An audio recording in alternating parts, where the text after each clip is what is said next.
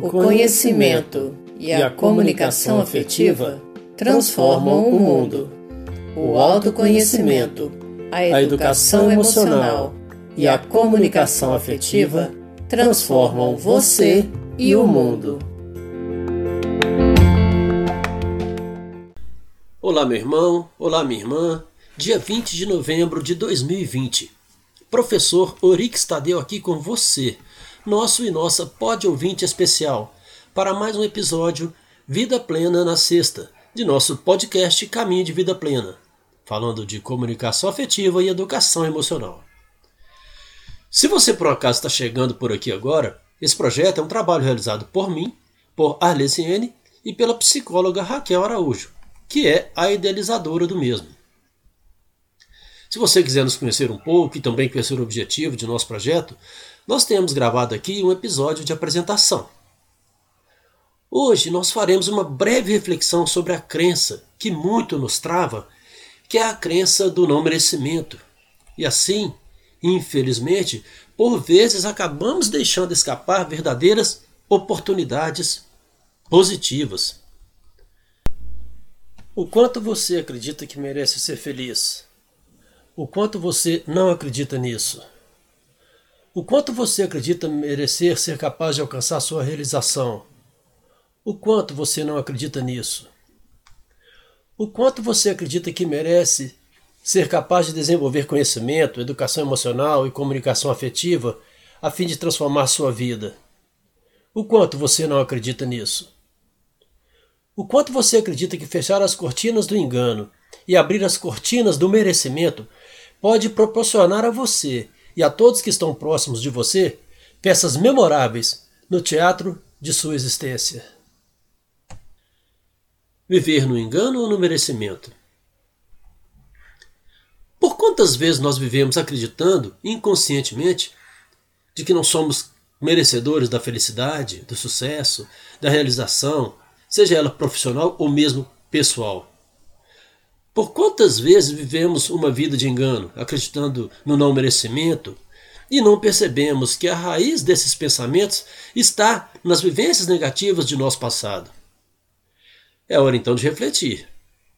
Muitas vezes nos sentimos infelizes, desanimados, sem forças para lutar, simplesmente por vivermos um desequilíbrio com o nosso eu, envolto em dúvidas, incertezas, medos, angústias, insegurança, ansiedade e tantos outros sentimentos e emoções negativas que tiram a nossa paz. Traumas que foram implantados em nosso inconsciente desde mesmo nossa gestação no útero materno. Então, esse desequilíbrio com o meu eu interior, com a minha essência, pode afetar seriamente a minha autoestima. Então eu alimento a ideia de que não sou capaz, de que não mereço ser feliz. Uma das questões que tem afetado muitas pessoas, por exemplo, é o fato de não conseguirem projeção em sua vida profissional e financeira. Mesmo pessoas altamente conhecedoras de sua função e profissão, pessoas responsáveis e competentes, estão paralisadas em sua capacidade de realização devido a emoções e pensamentos negativos de não merecimento. Paralisadas, muitas vezes, por crenças que nem mesmo sabem que têm e também porque muitas vezes, por falta de conhecimento, não conseguem identificá-las. Crenças que foram implantadas em seu inconsciente desde a infância. Muitas pessoas, infelizmente, por exemplo, ouviram de seus pais na infância a seguinte expressão: o dinheiro é sujo. Por causa de pessoas que praticavam a corrupção, ganhando dinheiro e enriquecendo de forma ilícita, Tal expressão era, há tempos, muito, muito comum. O dinheiro é sujo. Esta expressão acabou gerando na mente de muitas pessoas que a ouviram, de maneira inconsciente, a ideia de que quem ganha dinheiro, a ideia de que quem é rico é uma pessoa má, uma pessoa desonesta. Assim, como o nosso subconsciente não distingue o que é verdade do que é mentira, e temos em nossa consciência a ideia de não sermos desonestos, ele trabalha para que não nos esforcemos em ganhar dinheiro, a fim de não nos sentirmos desonestos. Uma vez conscientes dessa ideia, nós não temos verdadeiro prazer e verdadeira motivação para conquistar nossa liberdade financeira. Diante disso, nosso cérebro passa a produzir pouca dopamina. Daí surge a procrastinação. Estamos sempre adiando atitudes e ações necessárias a nosso progresso.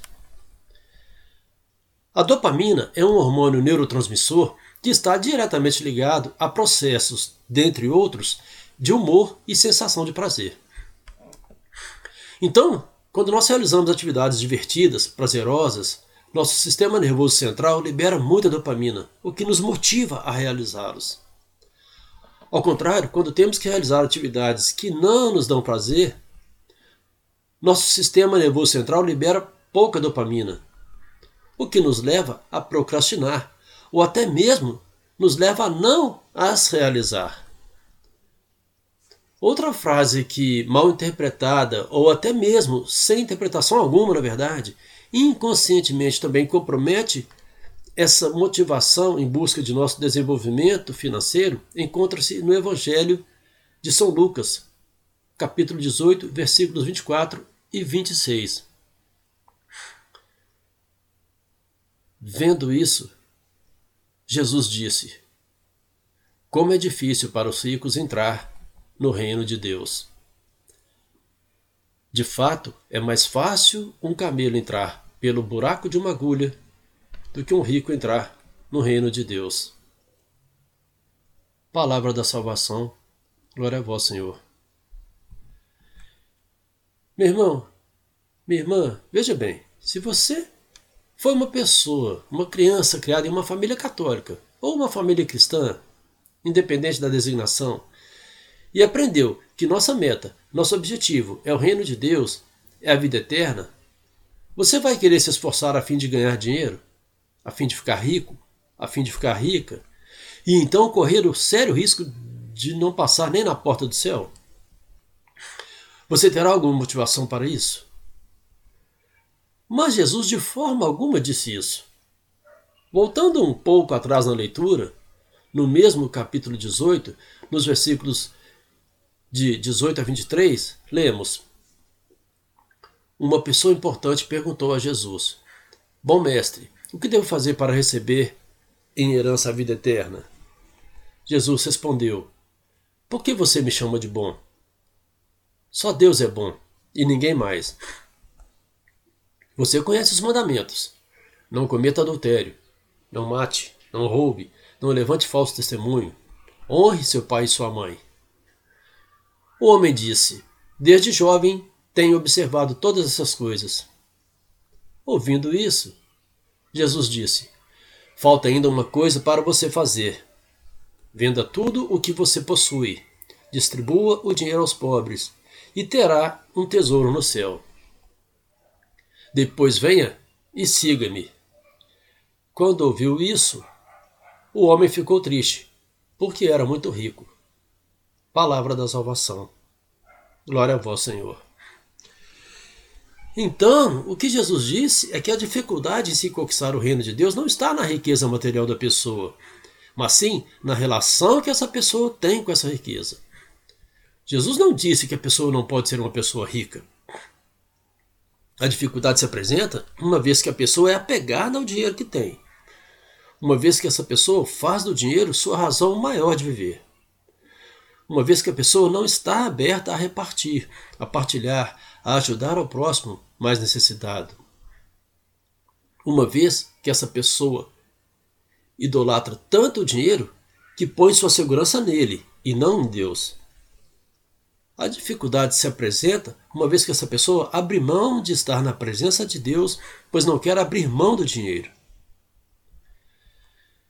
Então, no caso do engano, do não merecimento, eu vivo entendendo que não devo mesmo me esforçar, que não preciso mesmo ganhar dinheiro, que minha situação está mesmo como deveria estar, então está tudo bem. E isso vale não só para minha relação com o dinheiro ou minha profissão, mas também, é claro, para as minhas relações pessoais e interpessoais. Como eu estou vivendo comigo e com os outros? Eu estou me relacionando bem comigo e com o outro? Estou vivendo, praticando a empatia? E segundo o dicionário, empatia é, dentre outras definições, o estado de espírito no qual uma pessoa se identifica com outra, presumindo sentir o que esta está sentindo. Então, meu irmão, minha irmã, praticar empatia e viver bem comigo é viver sem cobranças, sem viver me cobrando por não mudar aquilo que não posso mudar nos outros. É preciso entender também que praticar empatia é mudar o que eu posso mudar em mim também. Praticar empatia, então, é se colocar no lugar do outro, procurando enxergar as circunstâncias sob a mesma perspectiva do outro, buscando assim entender o que o outro está sentindo e então exercer a compaixão. Vale ressaltar que você efetivamente não conseguirá vivenciar de verdade a dor ou o sofrimento do outro. É claro que você não vai arrancar essa dor, esse sofrimento do outro, aliviando a dor do mesmo e transferindo para você. Não é isso. E também é claro que ter empatia não significa ser permissivo. Você não tem e nem deve concordar e aprovar né, com tudo que o outro fala ou faz. Você não tem e nem deve ser bonzinho, boazinha. Não é isso. Você não tem que concordar com tudo, nem aceitar tudo que o outro fala ou faz. Você saberá, uma vez desenvolvendo e praticando a empatia, respeitar e concordar ou não com o ponto de vista do outro, desde que isso não agrida o senso comum, é claro, dentro de uma racionalidade e responsabilidade será mais fácil avaliar a situação e procurar ajudar. Quem desenvolve a habilidade de ser empático aprende também a comunicar-se de forma afetiva. Entende que cada pessoa é um ser único, com suas particularidades, suas especificidades. Eu estou praticando comunicação afetiva ou estou sempre vivendo uma vida de desencontros e conflitos, pois não mereço trilhar um caminho de vida plena? E comunicar-se não se restringe à fala. Eu me comunico com o outro e posso perfeitamente transmitir minha mensagem através do olhar, de meus gestos, através das várias expressões faciais, através mesmo de toda a minha expressão linguística, que são sinais de comunicação não linguísticas. Eu preciso saber ouvir e escutar eu preciso saber falar, eu preciso saber até gesticular. Você já deve ter ouvido um velho ditado que diz: um gesto vale mais que mil palavras. E por muitas vezes isso é mesmo verdade. Eu já falei aqui que passei por um período grande de depressão. Muitas vezes encontrei pessoas que nada me disseram, porém, às vezes com um pequeno gesto ou olhar, conseguiram me dar, naquele momento, um conforto. Quando eu paro para ouvir e escutar, inclusive temos aqui um episódio gravado falando a esse respeito, que é o episódio A Escuta. Ouvir por ouvir ou ouvir e escutar prestando atenção? Então, quando eu paro para ouvir e escutar, eu passo a me relacionar melhor comigo mesmo, comigo mesma e também com o outro. E é preciso que eu tenha o cuidado de transmitir minha mensagem da maneira mais clara possível, de maneira ordenada, a fim de que meu receptor consiga de verdade captar minha mensagem. E é claro, para que seja uma comunicação afetiva, ela deve ser pura e bem intencionada, positiva, respeitosa, compreensiva, compassiva. E mais claro ainda é que, para que a mesma não seja conflitiva, dissonante, deve ser transparente e objetiva. Todos nós merecemos viver essa experiência. Todos. Meu irmão, minha irmã, pare de se enganar. Você merece tudo de bom. E como já dissemos aqui, cada um é um ser especial, único, com suas especificidades e particularidades. A comunicação é uma necessidade inerente a qualquer um de nós, seres humanos. A linguagem está diretamente relacionada, intrinsecamente relacionada, com a necessidade de comunicação. E como cada um tem sua especificidade, sua unicidade, a comunicação, obviamente, está diretamente relacionada aos vários tipos de perfis e comportamentos. Alguns cientistas entendem que a utilização dos gestos está diretamente relacionada com a necessidade de comunicação. Para outros, os gestos vieram antes da linguagem falada, evoluindo para a fala, diante a necessidade de uma comunicação mais sofisticada. E quanto mais sofisticada é a comunicação, maior a chance de nossa sobrevivência, uma vez que nossa espécie necessita viver em comunidade. Nenhum de nós conseguiria sobreviver completamente isolado. O filósofo Jean-Jacques Rousseau supôs que a linguagem humana teria evoluído gradualmente, a partir da necessidade de exprimir os sentimentos até formas mais complexas e abstratas. E ainda, diante da diversidade cultural, de mentalidade e crenças, nós precisamos trabalhar nossa visão e compreensão nosso modo de enxergar e analisar as necessidades e carências alheias para não nos tornarmos julgadores e limitados às aparências, mas sim entendedores do que seja de verdade a real necessidade de cada um, tornando-nos então capazes de ajudar. O problema e grande perigo em se viver no engano ou no auto-engano, no caso, é fechar os olhos para aquilo que é real, desconsiderando muitas vezes uma situação que é grave está prejudicando a minha vida. É perigoso. Viver o não merecimento é viver o auto-engano. É querer conformar-se com o fato de que se minha situação de vida está fora do prumo, está tudo bem e deixa a vida me levar, a vida leva, vida leva eu, como diz a letra de uma música. Isto é mentir para si mesmo. E como já refletimos aqui, a partir da letra da música da banda Legião Urbana, mentir para si mesmo é sempre a pior mentira.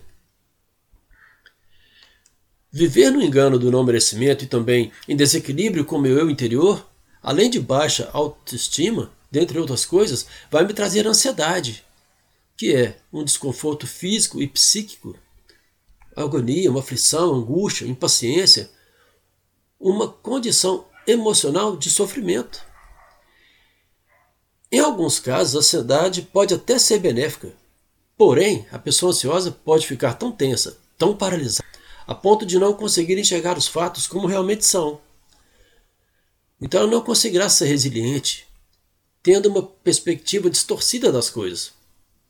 Perde a capacidade de gerir de forma comedida suas emoções, pensamentos e ações, o que vai gerar desconfortos físicos e até distúrbios emocionais. Meu irmão, minha irmã, se eu insisto em viver no engano do não merecimento, eu passo a acreditar que realmente não mereço, que realmente não posso. E viverei em estado de inação, como um barco cujo comandante perdeu o controle do leme e ele então segue a deriva, mudando de rumo ao sabor dos ventos. Então, chegada a hora da mudança de mentalidade. É hora de desenvolver educação emocional a fim de adquirir habilidades porque eu preciso superar os traumas, eu preciso superar as adversidades. É hora de desenvolver resiliência e buscar um novo sentido, uma nova perspectiva em relação aos fatos. Aprender a caminhar sobre as águas revoltas. Aprender também com os tropeços. É hora de trabalhar o autoconhecimento e corrigir a rota, porque eu preciso retomar o controle do leme de meu barco. Aprender que mais vale pensar e agir do que agir sem pensar. Abre aspas. O êxito da vida não se mede pelo caminho que você conquistou, mas sim pelas dificuldades que superou no caminho. Fecha aspas. Abraham Lincoln. É preciso consertar a rota. mudar o que precisa ser mudado e entender que não é o que eu penso não merecer que conta, pois na verdade eu sempre mereço tudo de bom. É preciso eliminar as crenças de não merecimento que nos perturbam e nos fazem viver ansiosos, com pensamentos acelerados que nos impedem de encontrar o caminho seguro, que nos impedem de enxergar que a solução existe. É hora então de aprender a parar as arestas e seguir com clareza e sabedoria, para então vivermos o que é nossa essência e o propósito de Deus para a nossa vida. Às vezes são muitas crenças e muitos pensamentos poluindo nossa mente, tentando nos confundir. O versículo 3 do Salmo 25 nos diz: Não, nenhum daqueles que esperam em vós será confundido. Meu irmão, minha irmã, o que vale é entender que eu mereço e que para alcançar tudo aquilo que eu mereço, eu só preciso usar as ferramentas certas de maneira certa. Fato é que viver no engano não é seguro, é maléfico e não faz sentido algum, especialmente para nós que nos proclamamos cristãos. Isto não agrada a Deus. A promessa de Deus é viver uma vida plena, vida em abundância. Parábola do velho lenhador. Certa vez, um velho lenhador, conhecido por sempre vencer os torneios que participava, foi desafiado por um outro lenhador jovem e forte para uma disputa. A competição chamou a atenção de todos os moradores da localidade. Muitos acreditavam que finalmente o velho perderia a condição de campeão dos lenhadores, em função da grande vantagem física do jovem desafiante. No dia marcado, os dois competidores começaram a disputa, na qual o jovem se entregou com grande energia e convicto de que seria o novo campeão. De tempos em tempos olhava para o velho e às vezes percebia que ele estava sentado. Pensou que o adversário estava velho demais para a disputa e continuou cortando lenha com todo vigor. Final do prazo estipulado para a competição, foram medir a produtividade dos dois lenhadores e, pasmem, o velho vencera novamente, por larga margem, aquele jovem e forte lenhador. Intrigado, o moço questionou o velho. Não entendo. Muitas das vezes, quando eu olhei para o senhor durante a competição, notei que estava sentando, descansando, e, no entanto, conseguiu cortar muito mais lenha do que eu. Como pode? Engano seu, disse o velho. Quando você me via sentado, na verdade, eu estava amolando meu machado. E percebi que você usava muita força e obtinha pouco resultado. Meu irmão, minha irmã, nesse fim de semana, assim como o lenhador da parábola, vamos treinar a molar as ferramentas que temos à nossa disposição, a fim de aprender a usá-las de maneira certa, com sabedoria, sem agitação e confusão. E nós as temos sim à disposição. Vamos treinar, não somente hoje, mas sempre, desenvolver o autoconhecimento, o conhecimento do outro, treinar desenvolver uma comunicação afetiva, Buscar desenvolver educação emocional.